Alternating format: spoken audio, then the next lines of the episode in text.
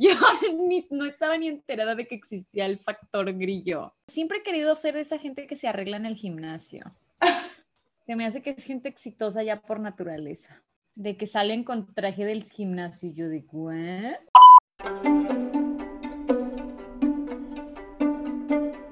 Divagar es hablar o escribir sin concierto ni propósito fijo ni determinado.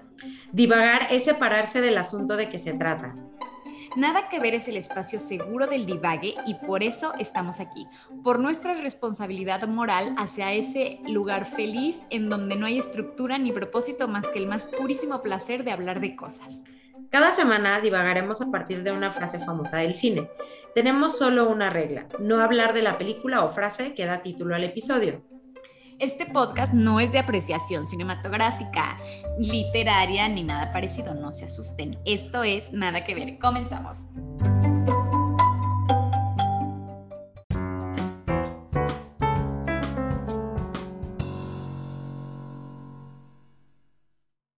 Este es el episodio 14 de la segunda temporada y esta película sí la vimos. O sea, ya, ya sería too much que no, no la hayamos visto. Sí, sí, sería el colmo. O sea, de que Canal 5 era de las de jalón. Sí, de que, que ponemos, ay, pues ponte la IT, ¿no? Eh, o sea, sí la vimos. Y somos muy fans de Drew Barrymore, que ya eh, mencionamos y puntualizamos el episodio pasado. Y eh, pues bueno, la frase que da rienda suelta a nuestro divague es IT, teléfono, mi casa. La frase en versión original es E.T. Phone Home. Ay, a mí siempre me ha dado risa cómo la traducen al español, porque como que Phone Home tiene un poco más sentido que teléfono mi casa. Sí, teléfono casa, ajá, tiene más sentido Phone Home. Ajá, teléfono, o sea, como que en español no funciona igual de bien que en inglés, en español te queda como Tarzán. Ándale, que bueno, también funciona porque pues se supone que no habla, no le maneja hablar el idioma el joven. El, joven extraterrestre. Sí, sí, sí, pero es muy gracioso. Bueno, em, la película, pues ya dijimos que City es del 82, o sea, viejísima. ¿Quién la pronunció? E.T. a Elliot, que era un niñito llamado Henry Thomas, en uno de los momentos más emotivos de la película de Spielberg, cuando el alienígena aprende a hablar. Ay, no, es muy Ay, es muy bonito, E.T. Sí, es muy linda esa película. Sí, uno llora muy precioso y así. Pero bueno, Mane, a ti esta frase que te evocó. Bueno, pues el, el IT teléfono mi casa, como que nunca dicen cuál es el teléfono de la casa, pero si saliera, probablemente sería algo como 555 y después otros números. Porque el, el prefijo 555 fue como el número que se le concedió para que saliera en las películas eh, y no tener problemas. ah, eso no sabía, fíjate. Ajá. O sea, antes de que existiera de que tú llamas a un número y te contestan, eh, te contestaba de que operadora. Ajá. Ajá. Entonces estaba la operadora, que pues ahí está la serie de las chicas del cable para el que quiera ver cómo estaba todo ese mundo. Que de hecho, quien tenga el pendiente. sí, en uno de los primeros episodios del podcast hablamos de, de cómo era el teléfono y bla. Pero bueno, cuando te contestaba la operadora, tú decías primero una palabra que podía ser como el nombre de la ciudad y después el número de, de teléfono como designado, tipo Nueva York 455, así.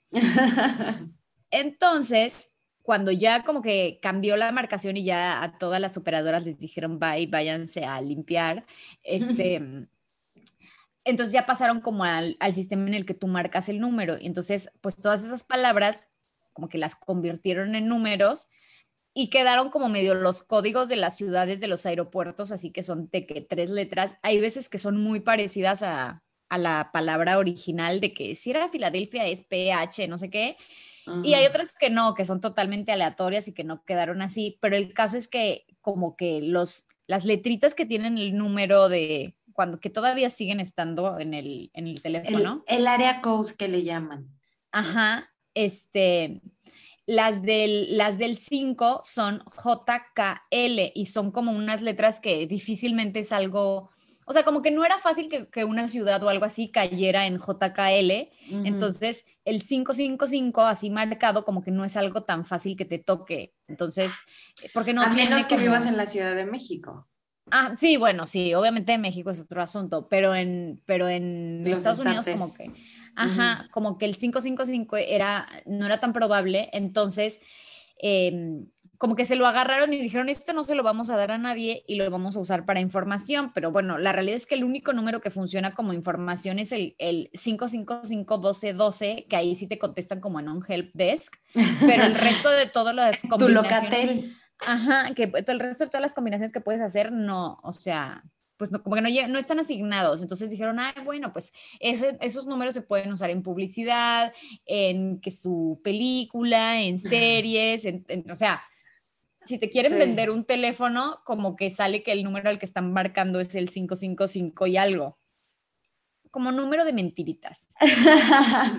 de mentiritas para que no vaya a ser que le lleguen mensajes extraños a alguien. A alguien real, ajá. Entonces, pues ya las películas los empezaron a usar y de hecho es muy chistoso porque el más famoso de todos es el 555-2368, que aparece en muchísimas películas y series, o sea, como que se volvió un número medio fetiche y se usa para un montón de cosas y sale de que en The Twilight Zone, en los Gremlins, mm. en todos los comerciales de AT&T de los 90, pero el ah. más famoso es Who You Gonna Call? Ghostbusters. Ay, que acaba de tener su, su, película de reencuentro. Sí, no la vi. ¿Tú la viste? Como que no, me inspiró. Yo vi la que son puras mujeres porque feminazi, pero no vi la, la última. Sí, pero bueno, o sea, ninguna va a tener el impacto que tuvo la primera. De hecho, este este número es el de la primera primera, que sale de que llame ya casi y, sale del número. ¿Tiene usted fantasmas en su casa? Ajá. Y entonces, de hecho en las otras películas ya no salía, ya no salía este número, pero en la primera sí, y entonces como que se abrió todo un universo súper nerd y maravilloso, en donde el 5552368 está de que en productos de que keep calm y llama al 555, o sea, eh, como que es un, un, código que si eres muy fan de los Ghostbusters lo reconoces y es gracioso. Y eh, pues digo, eh, como que eso funcionaba todo muy bien hasta que empezó a pasar que pues hay otros países en donde el 555 pues es un prefijo muy usado. Por ejemplo, directamente es, es, de, es de un suburbio de Melbourne. Entonces, ah como que les pasaba mucho que la gente llamaba y entonces estaban llamando a Melbourne y era todo un desastre, aunque en realidad no es tan fácil porque creo, supongo que debes de llamar primero como la alada de Australia, pero pues no sé. No, pero mismos australianos así de vamos a marcar a ver qué. Sí, entonces como que ahí ya mejor decidieron como limitar el número como era 555 y del 0100 al 099 como que, sol, digo, 0, 199, entonces solamente hay 99 números como libres eh, para que lo usen los de las películas, pero entonces, em, o sea, obviamente eso lo hicieron después del de los, del de los. Pero, ajá, pero pues obviamente se repiten muchísimo los, los números en las películas, entonces hay como unas coincidencias muy graciosas de que el número de South Park es el mismo del de que Magnolia, o sea, como que no tiene nada que ver, y, y eso es muy gracioso. Pero obviamente, como los caminos de la vida son muy misteriosos, ha habido casos en los que por alguna razón, pues sí se usa un número que está asignado a una persona y pues se termina volviendo loca esa persona. O sea, yo no, yo no entiendo por qué la gente se desespera por llamar a cualquier número que ven. ajá, que salga en la tele. No, o sea, no me imagino así de, voy a marcar el número que salió en mi película favorita para ver quién me contesta.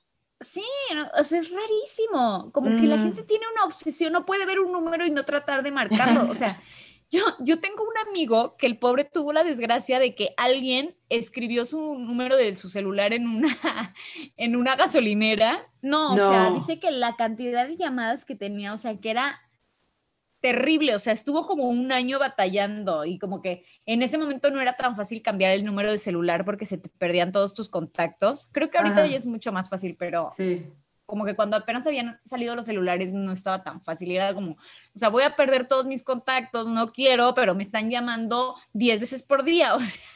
Sí. pero bueno, la verdad es que a los directores como que no les encanta eso del 555, porque como ya es muy sabido que es un número ficticio de película, como, que, ya saca del momento.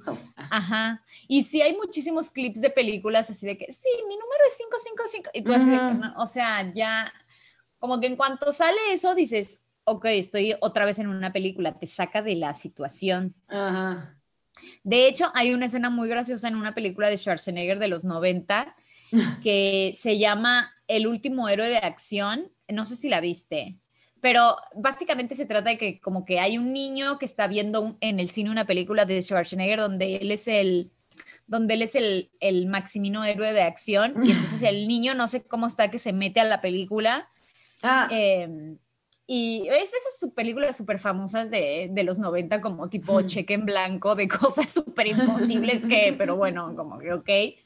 Entonces el niño está como adentro de la película y hay una escena en la que, en la que como que para enfatizar que está en una película y al, al, héroe le dice, es que esto es una película y empieza como a preguntar el, el número y todos los números, de que todos los números de teléfono de las personas que están ahí empezaban con 555, como para decir, claro, porque es el que se usa en las películas. Ah, no, esa creo que no la vi, o si la vi, borré esa parte de mi cabeza. La puesta en abismo. Confirmo. Em, entonces, o sea, como que ya, imagínate, entonces yo fui en los 90, ya era súper sabido que el 555 era como un número de, que ya directamente te lleva a que, ok, es un número fácil para poner una película, entonces como que tratan de evitarlo, pero luego pasan cosas como, lo, como el que, lo que pasó en la película de Bruce Almighty, que es el de cuando Jim Carrey es Dios, eh, es Dios ajá bueno, esa película como que supuestamente está en Búfalo y, y, los productores checaron que el número 776-2323, por favor no lo marquen, em, como que estuviera liberado en Búfalo. Y sí, en Búfalo era un número libre, pero en el resto del país no.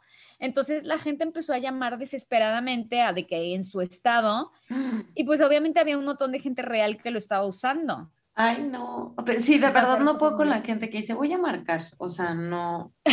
me supera. O sea, me supera la, la, falta de cosas que hacer de esa gente.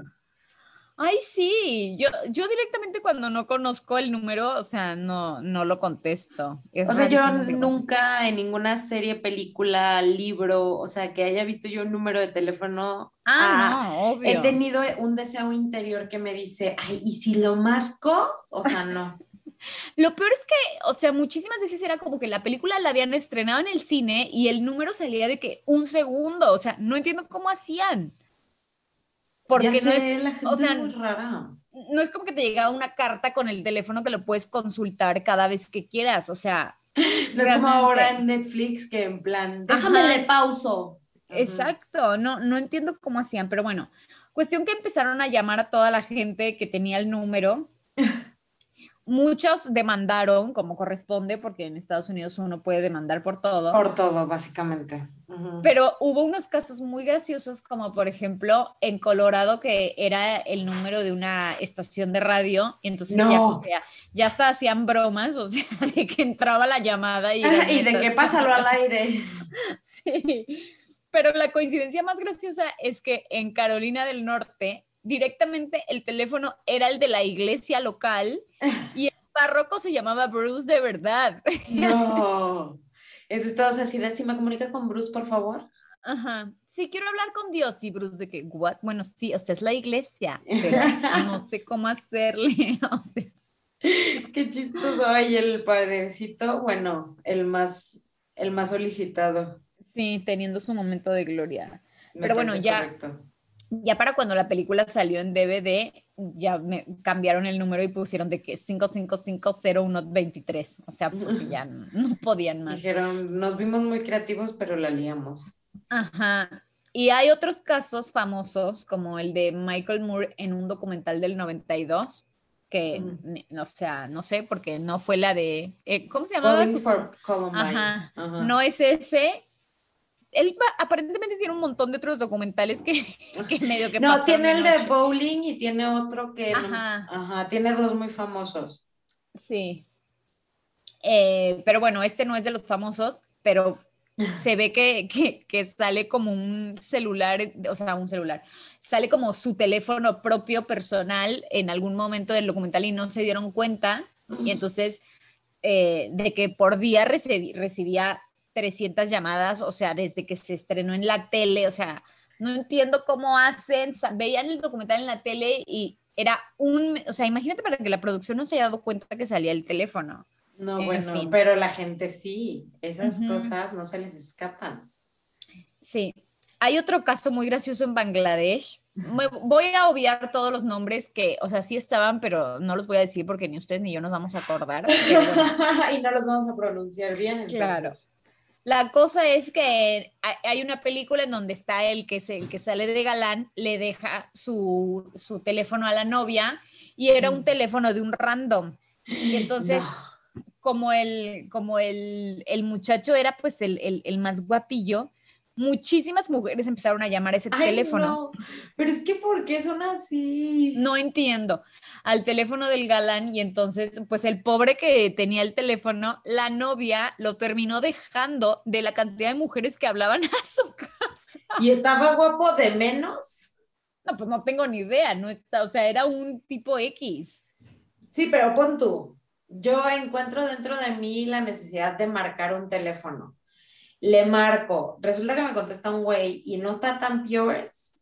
Pero pues, ¿cómo le eh. puedes ver la cara si es pues quedas, quedas con él. Ay, si queda la gente de Tinder con él, o sea, si ya hiciste todo ese esfuerzo, o sea, miedo que él quede con esas personas que tienen una sociopatía bastante importante, pero pues ella, o sea, güey, si, le, si se aprendieron el teléfono, marcaron para decir te amo, pues, o sea, clara, claramente van a irlo a ver a un café. Pues puede ser. Eh, el caso es que lo terminó dejando la novia, pobrecito, y él demandó a la producción porque pues le arruinó lo la, novia.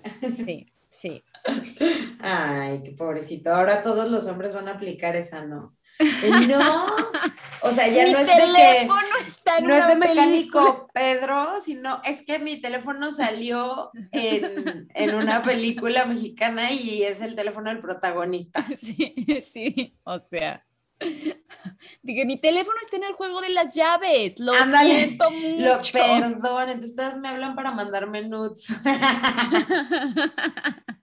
Una buena estrategia. Sí, no lo anoten, por favor, tóxicos.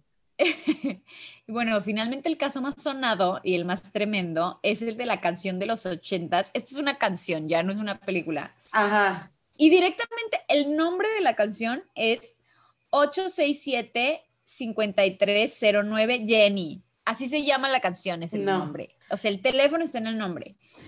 Y está cantada por, bueno, o sea, el, grupo que la cantaba era Tommy Tutone, que aparentemente es un One Hit Wonder porque esta es la única canción que les pegó, pero les pegó fuertísimo, o sea, ah.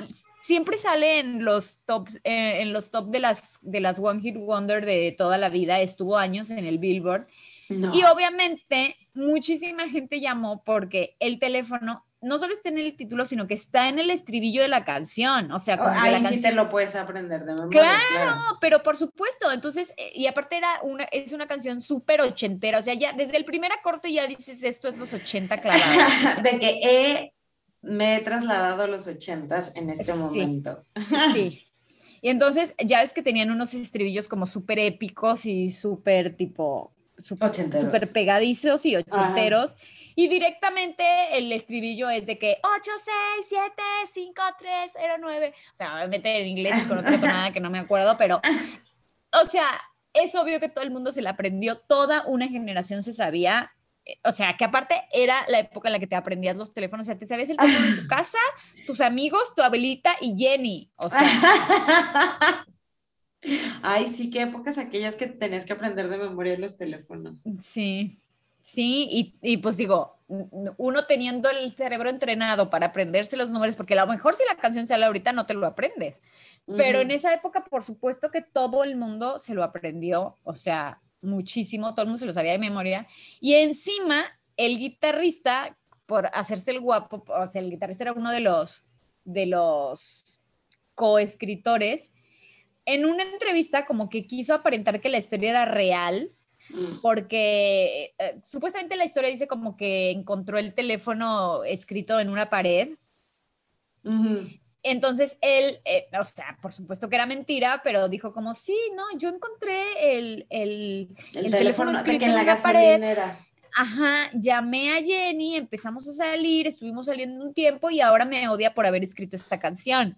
O sea, claramente esa historia era como pan caliente para crecer en los 80, como se volvió toda una leyenda y todo el mundo de que sabías que la canción en realidad. Sí, es el número de la Jenny. Ajá, entonces, pues obviamente todo el mundo hablando ese teléfono por la Jenny, o sea, imagínate lo que fue, que obviamente era un teléfono que existía. Y entonces, como que en todos los estados, eh, las personas que tenían ese teléfono, pues aquí también hubo de todo, o sea, hubo gente que lo que, digo, la mayoría como que lo cambiaron porque de verdad era insostenible la cantidad de gente que llamaba, pero eh, es súper curioso el caso porque es como que el número se convirtió como, era tan popular que se convirtió ya en un activo económico, porque pues la gente se lo sabía de memoria. Entonces, eh, o sea, como que muchos comercios empezaron a tratar de comprarlo o de, o de que se los pasaran. O sea, por ejemplo, en el 82, que es justo cuando ahí, cuando salió la canción, una, la, la, que lo tenía en Chicago se lo, se lo pasó a una, también a una estación de radio y recibían 22 mil llamadas por semana más o menos, en, o sea, en esa estación de radio de Chicago cuando tenían ese número, porque pues la gente llamaba preguntando por Jenny, pero decían, no, pero ¿qué canción quieres? O sea, no sé. Y eh, en el 2004, en un momento, como que trataron de, se metieron en un, todo un lío porque trataron de vender el número por eBay, pero pues como que en realidad un número es como un activo público, no se puede vender así como tal, entonces como que lo registraron de otra forma, total que se lo pudieron vender, lo compró un DJ y después el DJ se lo terminó vendiendo a una franquicia de gimnasios que era ah. como de inspiración retro y de que en Chicago también, no, en Chicago no, en Colorado también una pizzería como retro tiene el número, o sea, como que lo han sabido capitalizar muchísimo porque pues es un número que toda una generación se sabe de memoria, eso es muy gracioso. Y bueno, eso es muy práctico, si eres el, o sea, del, del gimnasio para captar clientes, está, ¿sí? Sí. De que no, no soy la Jenny, pero que... sí. Es momento de dejar pues la obesidad. Y digo, a lo mejor ya a esta altura, a lo mejor ya a esta altura la gente ya no habla buscando a Jenny, pero sigue siendo un número que tienen de que en el inconsciente pegadísimo por la canción. De que tienen que hacer cero esfuerzo para acordárselo. Eso sí es cierto. Y ya al final, un montón de años después, em, el, el, otro coescritor de la, de, la, de, la, canción dijo que, o sea, que, que para nada, que, que la verdad es que él estaba así de que a las 10 de la mañana tratando de escribir una canción y que pues se le ocurrió ese número porque quedaba bien con los con el acorde y pues así, o sea, simplemente lo escribió y escribió lo de Jenny, pero luego ya no sabía qué poner y no sabía qué hacer. Y entonces llegó el otro del el otro escritor y le dijo, "Ay, pues pon que es el teléfono de una chava que está en, una pared, X. Y entonces que se rieron y, ay, sí, qué estupidez. Entonces escribieron y la canción realmente sobre eso. Y dijeron, bueno, no importa, mañana escribimos una canción en serio. Y al final esta fue la canción que les pegó durísimo y pues fue la única canción con la que pegaron. Pobrecitos, pero también pobres de los que tenían ese teléfono. Pues sí, pero pues bien los que lo pudieron vender, o sea. súper raro. Pero bueno, la realidad es que ahorita como lo moderno de hacer no es, no es poner el 555 que ya todo el mundo sabe que es eso, sino que por lo general, o sea, también debe haber momentos en los que, ah, ya, métele el 55, no importa. De que ya no importa, sí, claro. Ajá, pero como que en las series nuevas, tipo Breaking Bad y así, cuando sale un teléfono, por lo general cuando llamas a ese teléfono, como que es una grabación que tiene que ver con la serie, como que te contesta el protagonista o así. Ah, eso está padre, eso es un, buen stunt publicitario, me parece correcto. Ajá, le dieron así la vuelta a, la situación y así lo resolvieron. Y, y, la verdad es que la mayoría este, ya hacen eso, pero es muy gracioso que en su momento era una inocentada y de repente tu teléfono terminaba en una serie. Eso está chistoso. Sí. un buen paro, un buen paro cuando te llama alguien que no puedes explicar. Ay, sí. Y, pero a lo mejor ahí encuentras el amor. Ah, yo a mí Seguía ahora. En, en, un mar de 20 mil llamadas de que, ah, pero encontré el amor. Es el filtro de, a ver, ¿y quién habla? ¿Y qué haces? ¿Y quién eres? Send nudes y ya, ah, sí, también. bueno, ¿y a ti qué te pasó con IT teléfono a mi casa? Pues bueno, yo eh, obviamente pensé en el teléfono, pero ya actualmente el teléfono, a diferencia de antes, o si le preguntas a mi abuelita, eh, pues ya no es llamar por teléfono, ¿no? Y una de las cosas que revolucionó cómo vemos el teléfono, además del aparato en sí, que ahora pues o teléfonos celulares o móviles, eh, pues es Facebook. Y Facebook ha pasado por distintas pues crisis o escándalos por el manejo de la información, ¿no? Entre ellas, pues está el, me están espiando todo el tiempo y por eso me sale publicidad de lo que hablo. Y este, toda esta, bueno, forma, ¿no? De, de inteligencia artificial que ya hasta lo piensas y luego ya está ahí que te hace sentir pues ser original y que crees que eres una persona individual y pues realmente no lo eres. Pero el último y como el de los más sonados fue los Facebook Papers, que es, es lo que está de moda actualmente. Más allá de que pues nuestra información que ya todo el mundo, o sea, igual le damos a aceptar a todo porque nos da hueva ver todas las, o sea, todos los disclaimers que nos ponen en las páginas, Em, unos papeles, por eso son los Facebook Papers, eh, que se filtraron de información interna de Facebook. ¿Tú sabes qué son los Facebook Papers? No.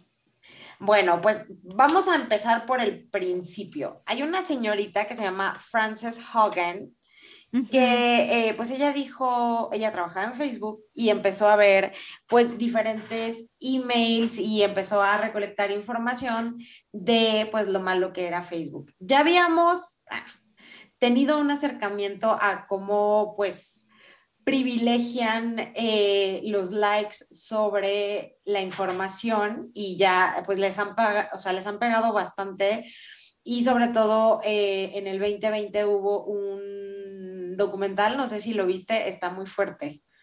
Ah, el de las redes sociales. El dilema de las redes sociales, es una docuficción, de hecho, y eh, un poco habla de la adicción a las redes sociales y cómo todas estas empresas están usando esta información y usando conocimientos eh, pues en psicología para que nosotros estemos pegados ahí al móvil.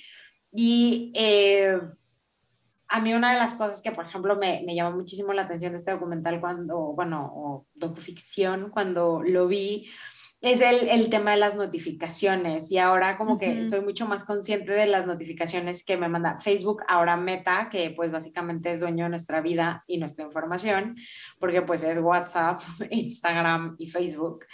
Sí. Eh, el tema de las notificaciones, que cómo logran que, o sea, hacer como esa relación entre un liberar dopamina cuando recibes una notificación, o sea, eso está súper cañón.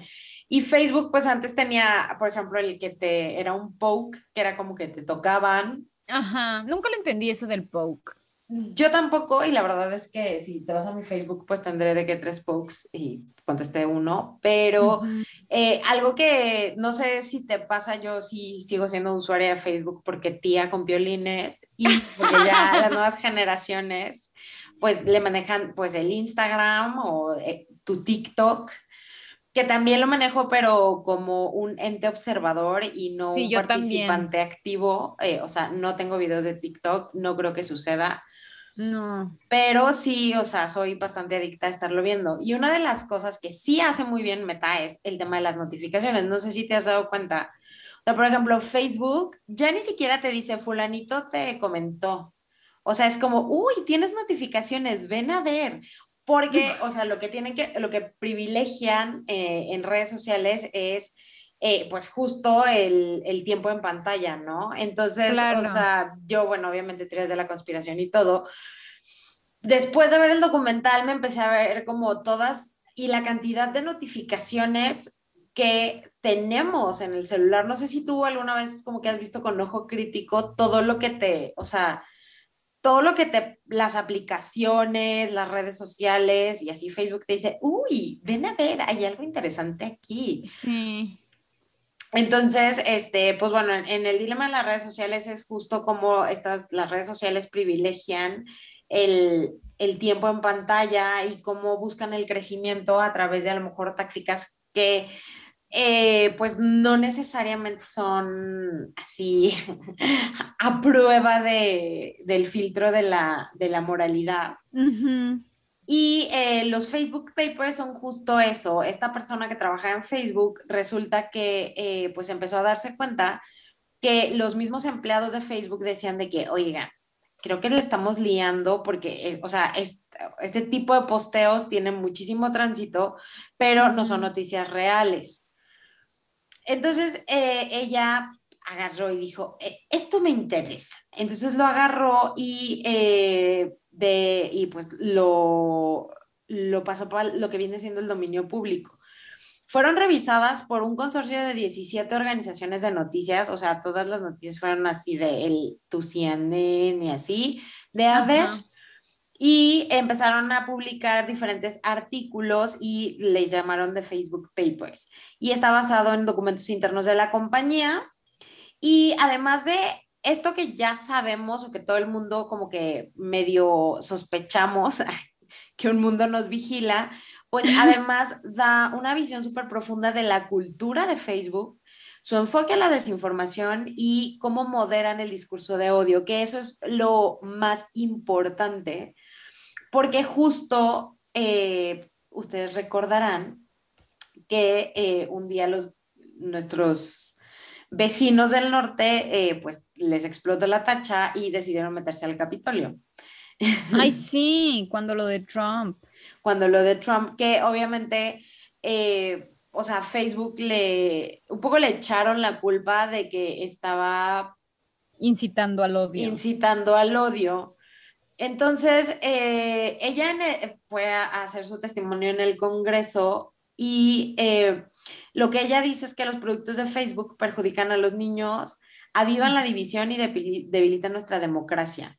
Los dirigentes de la empresa saben cómo hacer que Facebook e Instagram sean más seguros, pero no hacen los cambios necesarios. Y eso es súper importante. O sea, saben que antes era como, ay, se le salió y un poco lo que pasó con la demanda anterior de con Zuckerberg, que, que para empezar, lo que los que lo entrevistaron pues no entendían cómo funcionaba una red social, así de que cómo haces dinero y el otro Eso sí me acuerdo. Eso, o sea, son eh, eh, o sea, esa comparecencia de Zuckerberg es o, sea, mejor que cualquier episodio que te quieras tú ver del Loco Valdés, o sea, el nivel de también sin sentido que alcanza es, es épico pero era un poco, perdón, ay, disculpe, se me salió de las manos.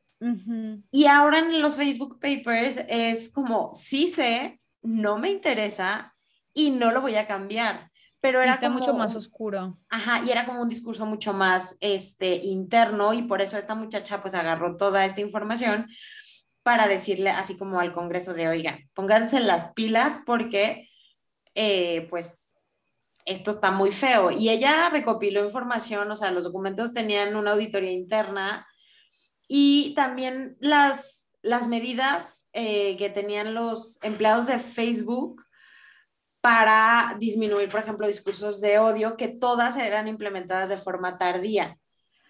Entonces, eh, o sea, pintan el, no estaban preparados como para, para esto, pero además decían, ay, bueno, dale cinco minutos y, ajá, y una de las cosas que dicen es que, o sea, fue parte también como fundamental en la insurrección del 6 de enero en el Capitolio y parte de también porque se tornó violento. Y eh, también se vio que varios empleados de Facebook en repetidas ocasiones decían, oigan, Facebook está, o está incapacitado para frenar esta difusión de mensajes. Y también, o sea, le dio mucha luz lo que pasó en Estados Unidos, pero era, una práctica de riesgo que se estaba haciendo en países como Etiopía, donde este, hay una guerra civil Y eh, un poco decían de que, miren, en Etiopía están poniendo esto. Y, así, los de, de que el Mark Zuckerberg, de que sí, ahorita lo vemos, espérenme, estoy jugando golf. Y eh, entonces, o sea que básicamente las medidas que hicieron no fueron suficientes. Y ahora se preguntarán ustedes, pues, cómo funciona la inteligencia artificial de Facebook, porque también la forma en que Facebook opera el, este tipo de discursos incendiarios, em, pues ayuda, ¿no? O sea, porque obviamente se viraliza como mucho más fácil y eh, es de lo que los acusan, ¿no? Que este tipo de contenido se vuelve viral mucho más rápido y al final les da mucho más clics, que al final les da mucho más dinero a Facebook. Claro. Entonces, este, pues sí, o sea, digo, ya después ya ves que pusieron el de, eh, pero información del COVID, porque, bueno, o sea, estamos hablando de lo que pasó en el Capitolio, pero la cantidad de fake news y discursos incendiarios también que hubo con el tema del COVID, empezando por no existe, hubo una viralización súper importante y ahora te ponen el disclaimer de que, o sea, por favor, vea fuentes oficiales eh, para cualquier cosa, pero también tiene la parte, y ahí es mi, mi, muy humilde opinión, que es, eso se lo ponen a todo, o sea, a lo que te dice la OMS o a lo que te dice a Paquita, tu vecina, que, eh, se, comió, que se tomó cloro, ¿no? Y que también hubo gente que pues tomó cloro. Sí. Y a mí creo que pues hay personas que, que, que, podemos ser como más susceptibles y es un poco el contenido que buscas y al final como es predictivo y toda esta parte de la inteligencia artificial, ve pues cuánto tiempo te quedas, o sea, si te ponen un, es, es, muy gracioso, inténtenlo alguna vez, si se ponen a ver como videos de, de Facebook en, o en Instagram, eh, en el que te quedas más tiempo, te empieza automáticamente a poner eh, contenido súper similar. Y bueno, obviamente anuncios de eso. O sea, porque lo que más vemos y decimos, ay, es súper típico, es de, ay, estoy hablando de, así, no sé, de bebés. Y entonces me empieza, o busqué algo para comprar algo de, de bebés. O sea, eso creo que es como lo más rudimentario que hay en la, en la inteligencia artificial. Lo más sofisticado y es en lo que no nos estamos dando muchísimo cuenta es justo, uno que pues las redes sociales, aunque tú y yo seamos amigas, tengamos intereses en común, seamos el mismo demográfico, porque también creen que targetean demográficamente como podrían haberlo hecho, pues no sé cuánto espectacular, de, ay, aquí es la, así de que son A, B y pasan este tipo de coches, o sea, la verdad es que la sofisticación que tiene ahora la inteligencia artificial es impresionante, porque la segmentación... Y ustedes así, métete a un video en YouTube, en Instagram, en TikTok, en lo que tú quieras y no, o sea, y no debes de seguir a la persona, no es que, ay, ya lo sigo y pues obviamente me sale su contenido. No, o sea, si tú te quedas, más, o sea, ves completo ciertos videos, te empieza a salir automáticamente videos iguales. Y, y algo que es súper visible es, por ejemplo, cuando ves clips de ciertas series yo, por ejemplo, que soy súper fan de How I Met Your Mother, The Friends, The Big Bang Theory, eh, o sea, ciertas series que obviamente te quedas a ver el clip. Yo, si me quedo a ver un clip de How I Met Your Mother, automáticamente me sale otro video y luego puros clips de How I Met Your Mother. Ay, sí, es terrible. Entonces, eh, pues obviamente la forma en que funciona es que si tú ves un discurso de, odio y que se empieza a viralizar y empiezas a dar like, pues, o sea, automáticamente empiezas a tener más contenido que refuerza la idea que en un principio estabas viendo. O sea, digo, clips de, pues, de series da lo mismo, pero si, por ejemplo, yo me meto y veo, me quedo a ver un video, ni siquiera, o sea, no lo busqué, no estoy de teorías de la conspiración, o sea, a mí me salen un chorro de cosas de teorías de la conspiración porque me encanta. Pero, o sea, no es como que me pongo teorías de la conspiración, pónganmelas ahora. No, o sea, es simplemente que a lo mejor me quedé viendo un video pues completo, entonces eh, los algoritmos dicen, ah, mira, a esta le interesa esto, y entonces te empiezan a meter un chorro de contenido y es lo que conocemos comúnmente como el hoyo negro de, sí. de internet, que empiezas y ya, o sea, tipo, terminas pues viendo cosas como muy extrañas. y este, de acuerdo a los documentos estos que, que presentó esta muchacha, eh, Facebook ha sabido, al menos desde el 2018, de, por ejemplo, existencia de personas que utilizan sus plataformas eh, de esta forma, o sea, de trata de traficantes, por ejemplo, de personas.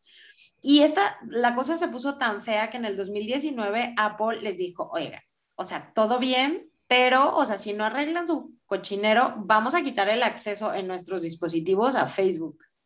Y eso yo no sabía, que los habían oh amenazado con retirar el acceso a Facebook e Instagram en la App Store. Entonces Facebook dijo, no, espérame tantito. tampoco, tampoco tanto. tampoco se pongan así, si nada, nada más eran dos, tres videitos diciendo que el COVID no existe. Entonces, este, Facebook, pues obviamente actuó para calmar las preocupaciones de Apple y eh, evitar la, la retirada. Obviamente, pues todo el mundo le está tirando un montón a Facebook y yo creo que, eh, pues, o sea, al final yo estoy como muy a favor de como la política primordial o el core que sería que eh, la información debe de ser, eh, o sea, acceso para todo el mundo. Pero sí es bien peligroso, o sea, yo le echo mucha carrilla a mi mamá, porque lo, ya viste, porque te dicen como si hubiera salido en las noticias, no sé si te dice qué tan familiarizada sea tus adultos mayores cercanos a ti a, redes sociales, pero te dicen así de que, ay, ¿viste lo que salió en Facebook? O sea, como... como si fuera un noticiero. Ajá, como si fuera, ajá, literal, como si fuera un noticiero. Y así de, no, y vi que dijeron y yo, mamá, o sea, ¿dónde lo viste? Este, y, y a lo mejor no del COVID o cosas que nosotros pensaríamos como noticias a gran escala, pero también de noticias, a, o sea, como más locales. Y ahí es también donde se o sea, las cosas se descontrolan y pasa muchísimo. No sé si tú supiste de, de un muchachito aquí en, en, en México que, que, fue a una fiesta clandestina y terminó que lo mataron. Válgame, no lo supe. A una cosa muy terrible, pero fue, o sea, en la zona metropolitana en la Ciudad de México. Y la cantidad, o sea, a mí me salieron dos cosas, pero la cantidad de cosas que vio mi mamá de eso y así de no, y ya salió, ya viste que salió en Facebook que la mamá es no sé qué, o sea, ya le inventaron a la mamá que era casi, casi la, o sea, la heredera del, del de Al Capone, o sea, una cosa impresionante. Y pues eso obviamente porque se quedó viendo algún video que estaba con la teoría de la conspiración de la señora y pues ya valió y de ahí seguimos hasta que mi mamá pensó que la señora era tipo íntima amiga de eh, Joe Biden y él estaba acá hasta moviendo políticas para que agarraran al, al que lo mató, ¿no? Pero Facebook, su postura ante los hechos, eh, específicamente el Capitolio, que se, no, o sea, se les pegó el cable durísimo y hubo muchísima eh, difusión a través de Facebook. Porque también ahí estaban todos los tíos, o sea, Instagram no, pero ahí están todos los tíos, o sea, veías un piolín y a los señores aquí de que aquí estoy en el Capitolio. o sea, Facebook all the way. Y ellos dicen, la responsabilidad de la violencia que ocurrió el 6 de enero recae en quienes atacaron a nuestro Capitolio y quienes lo alentaron. Tomamos medidas para limitar el contenido que buscaba deslegitimizar la elección, incluyendo el etiquetado de las publicaciones de los candidatos con el último recuento de votos después de que el señor Trump declaró prematuramente la victoria. Pausar la, la, nueva publicidad política y eliminar el grupo original Stop the Steal Group en noviembre. Entonces, o sea, yo aquí es donde voy a meter mi cuchara y mi opinión. Creo que sí, al final la responsabilidad es de la gente, pero creo que sí hay una... Eh, es demasiado laxo la forma en que estamos... La democratización de la información viene con sus riesgos y uno de ellos es este, porque obviamente eh, tiene como también todos estos ingredientes que, que ayudan a que la gente sea o se, pues encienda, que es el, el anonimato, que no importa dónde estés, vas a encontrar a alguien que piensa igual que tú, porque, repito, no somos tan especiales, únicos y exclusivos.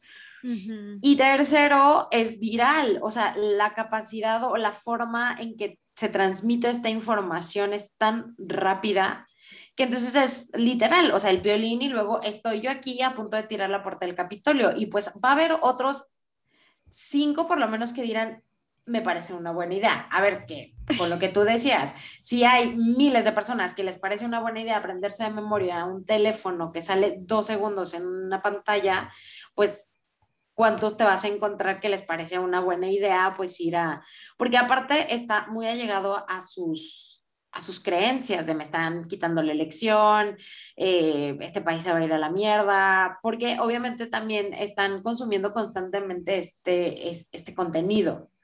Claro, pues es que, o sea, si tú piensas una cosa y todo lo que te llega tiene que ver con eso, como que te enfrascas cada vez más y es súper enfermizo.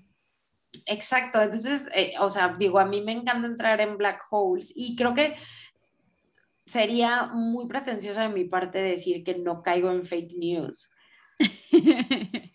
Pero digo, al final como que digo, bueno, a ver, pues si lo vi en 100, o sea, como en fuentes oficiales, le doy un poco de más credibilidad. Claro. A, o sea, a un TikToker que está diciendo de, hola, yo soy médico farmacobiólogo eh, y entonces esta, así apruebo este mensaje y entonces vi esta investigación de la Universidad de Timbuktu en la que dice que si te tragas cloro, o sea, pues de que eres inmune a todas las enfermedades. Y eh, pues obviamente pues, hay personas que dicen, ah, y más los que son como más susceptibles a esta, que creo que siempre ha existido, que es como la información que está al alcance de todos y el mainstream media nos miente. Entonces, puta, te encuentras un video de un fulano en Argentina, perdone usted, que dice que encontró el santo grial y que, o sea, que tiene la verdad absoluta o pues bueno, claramente te vas a encontrar a otro fulano en Perú o en España diciendo, claro, me hace sentido. Y eh, en general, pues Facebook, ¿qué cambios va a hacer? O bueno, ha estado haciendo cambios, como se ha estado viendo, pero eh, siguen como fundamentados en su, como en su valor core, que es eh, la democratización de la información y sí cambiaron después del 2016 ciertas reglas de publicación y em, grandes marcas retiraron su publicidad perdón, por el enfoque laxo que tenía Facebook para regular el discurso, pero a Facebook, o sea, aunque grandes empresas dijeron, ay, no, ya no, pues no sé qué tanto, quién perdió más, porque para Facebook fue así como, ah, sí, ajá, luego nos vemos en seis meses que no hayas vendido nada. ya sé, está horrible eso. Ajá, entonces realmente el, un poco como lo que le están haciendo a Rusia, eh, de ya, no seas malo, deja de hacer eso, ah, ya no te voy a comprar eso.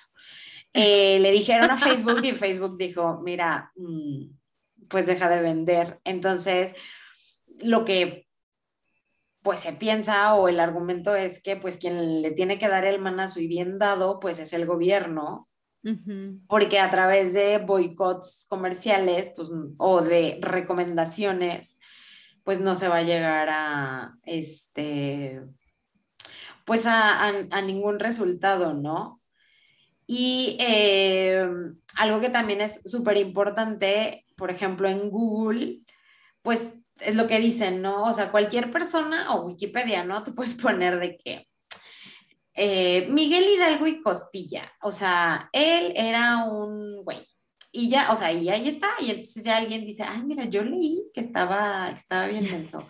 O sea, que sí, pero, eh, y puedes escribir artículos, puedes crear blogs, y este, e, el tema es que está todo abierto, pero Facebook privilegia ciertos discursos y la regulación es interna y de acuerdo pues a lo que le conviene a Facebook.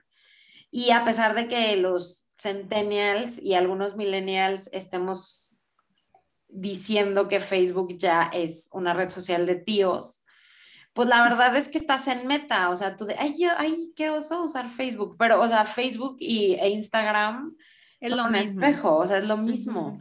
Nada más que, pues sí, más, más millennial, porque sí, Facebook es un poco, pues, más millennial y tuvo un impacto en, en las, con algunos boomers. Y pues Instagram y TikTok, que ya, o sea, directamente es como, mira, yo ya no voy a leer nunca. Sí, sí. Ponme fotos. de que, qué horror. Y la generación Z fue así de yo no me voy a esforzar. No es cierto, pero sí. Por favor, lean un poquito. Y eh, al final la regulación en Facebook no va a llegar, van a seguir, o sea, mi, mi, otra humilde opinión es que van a continuar trabajando, porque al final es súper redituable. O sea, porque tú vendes, o sea, ellos venden clics y views. Entonces, pues lo que me dé clics y views voy a poner. Claro. Entonces, pues ahí está, que es como un poco, o sea, si lo trasladas a la televisión o a las, estas, eh, no me gustaría decir como televisión abierta, pero por ejemplo las series que también dijeron de que, ay, romantizan el narcotráfico y no sé qué, pues güey, es lo que vende y las televisoras de, ay, denme mi manazo. Ah, ok, bueno, ahí les va la del Chapo, o sea, porque, o sea, al final es lo que venden, ¿no? De, ay, no, es que... Que también luego hay personas muy moralinas que es como, ay, no, es que esta es la televisión. Pero al final, pues, ¿qué es lo que venden? Eso. Claro y pues Facebook le tiene muy sin cuidado que, que, nosotros pasemos aquí media hora analizando de qué poco éticos son, porque al final voy a terminar de hablar en este podcast y me voy a meter a Instagram a ver qué me encuentro. y me van a vender cosas que no necesito y que estoy muy feliz de comprar. Ay, no, yo sí eh, limité las notificaciones de Instagram porque no, o sea, me quitaba demasiado tiempo. Sí, porque estás ahí pegado, o sea. Sí, no, no, no, se vuelve una adicción, es muy difícil. Y algo que asusta muchísimo es ver, o sea, que te llegue esa notificación de, ay, your screen time en el celular aumentó un 40% y tú. ¡Ah! Sí, sí, sí, sí, Este, sí da un poco de miedo y, luego, digo, yo por ejemplo que tengo el, el Apple Watch, eh, pues te vibra la muñeca y es un sentimiento ya también diferente. O sea, son unos genios. O sea, que dices, ay, a ver. Y, pero pues la verdad es que sí es, es, es adictivo, es súper adictivo. Sí. sí. no, yo el TikTok directamente solamente lo bajo el fin de semana, o sea, ya llegué a ese punto. O sea, lo borras. sí, el lunes lo borro y el viernes o sábado lo vuelvo a bajar. O sea, es que no puedo soltarlo. Tu mecanismo de autocontrol me encantó. Y así. Y, los de analítica de. De que, ¿qué le pasa este De TikTok, de qué está pasando, ¿por qué nos odia? Y de que. Ya es que luego te mandan, bueno, a, a, mí me da risa también las aplicaciones, por ejemplo, Rappi o Uber Eats, que, o sea, Güey, yo digo, ¿qué, güey, ¿qué onda con sus push notifications de, ay, se te antoja una cerveza y yo, ¿qué me sabes? Sí, no, hasta mensajes de WhatsApp te mandan los de Rappi, o sea, de que ay, es fin de semana, tiempo para una hamburguesa, o no tienes ganas de cocinar, directamente ya, o sea, fomentan la vagancia. ah, claro. Qué flojera cocinar, ¿por qué no te pides? Yo así de, oye. Háganme un paro, sí, claro. Sí, te mandan también mensajes de texto, o sea, es impresionante, o sea, mi celular vibra y suena una cantidad de veces y siempre digo, ay, no mames, ya voy a hacer limpieza de notificaciones. Y empiezo y yo, no, pero esto sí me parece importante. No, pero, o sea, igual es que luego sí se me antoja, o sea, ay, no, no, no. Y es toda una empresa quitar las notificaciones. Sí, no, no, no. Son muy terribles, pero bueno pero son muy maravillosos también. Yo, pues, o sea, y también culpo a veces mi insomnio de estar viendo TikToks así de. No, es que te juro que yo por lo borré. TikTok es, es para mí es más adictivo que Instagram todavía. Porque aparte. Súper adictivo. Instagram sí tiene una cosa, por lo menos a mí, una cosa que te hace sentir un poco mal, o sea, como como esa, eso que le critican muchísimo de que todo es perfecto, todo es súper bonito, y entonces dices como, ay, no, ya, o sea, ya me está haciendo mal ver gente tan bonita. Tan perfecta y, tan feliz, y yo quiero mierda, sí. Y tan exitosa, porque ahí todo el mundo tiene éxito todo el tiempo. Y TikTok no, o sea, es como un lugar mucho más under en realidad. O sea, obviamente sí, en TikTok, pues, o sea, como que es que todo el mundo sube TikTok y se vuelven viral a lo pendejo, o sea, es como gente que, y, cosas muy chistosas, sí, y gente súper random. Claro, sí, sí, sí está la chava guapísima que se cambia cinco veces de ropa y como que sí es más aspiracional, pero de verdad hay de todo, o sea, hay gente de que un gordo en un cuarto X tratando de hacer una estupidez o una señora hablando de historia del arte, o sea, hay de todo de verdad. de todo, y son clips súper, o sea, es que, o sea, es como el, el, tiempo perfecto y entonces ya ves el siguiente y cambia. Ay, no, no, o sea, porque, mm, o sea, tienen un conocimiento tan profundo de la analítica de datos y de la psicología humana que es impresionante. TikTok está muy cañón. Y siempre lo están cambiando, o sea, que creo que es como, y ahora como parte de que va a salir el Godín que está dentro de mí, pero toda esta parte de la transformación digital, la agilidad, es porque estas empresas, o sea, en tiempo real están dándose cuenta y lo cambian. Y sí, oye, pero qué bárbaros, o sea, no, no.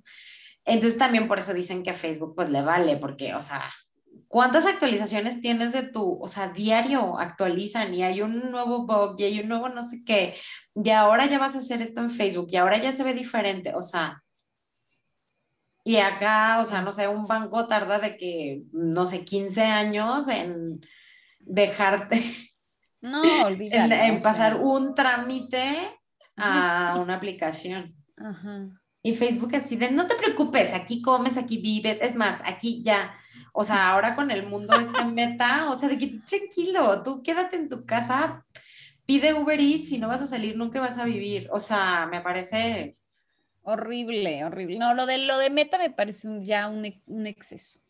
Pero sabes que, o sea, y más con la pandemia fue así de, güey, ya, a lo mejor ya nosotros ya estamos muy tías, pero hay veces que digo, ay, no, sí que a gusto, yo en pijama y aún en un date. Y comprándome cosas con mis lentes, así de en un date casual.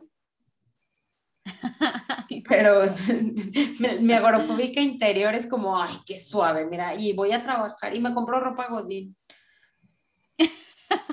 sí, ya están vendiendo, las empresas acá están vendiendo ya en el Meta Universe. Sí de que tu Sara y no sé qué venden de que el conjuntito.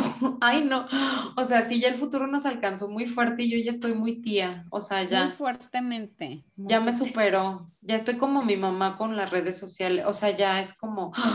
Y ahora, como, ya que empiezas a tener ese momento tía de que no sabes cómo picarle, o sea, que dices, ¿esto cómo se hace? Ay, ya estoy empezando.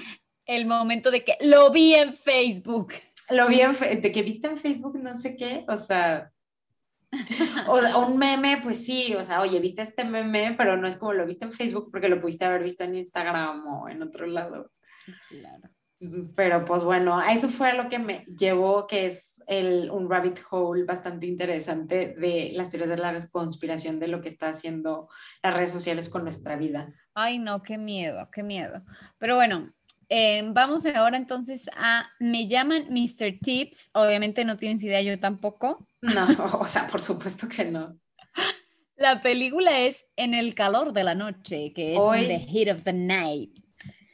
Em, es del 67, pero bueno, no, no, ni idea, ni idea nada. Yo, o sea, pero de noche. Sí, claramente, y seguirá porque no la voy a ver. ni el clip, o sea, ni se engañen. Yo agarraré la frase y les diré, Wikipedia dice esto. Pues digo, ni siquiera sé realmente hasta dónde nos puede llevar, porque oye, me llaman Mr. Tips, no tiene mucho de dónde jalar, o sea, ya, no, sé. Sí. O sea, sí está medio complicado, pero pues vamos a ver a, a dónde nos lleva. Por lo pronto, esto fue nada que ver. Chao. Bye.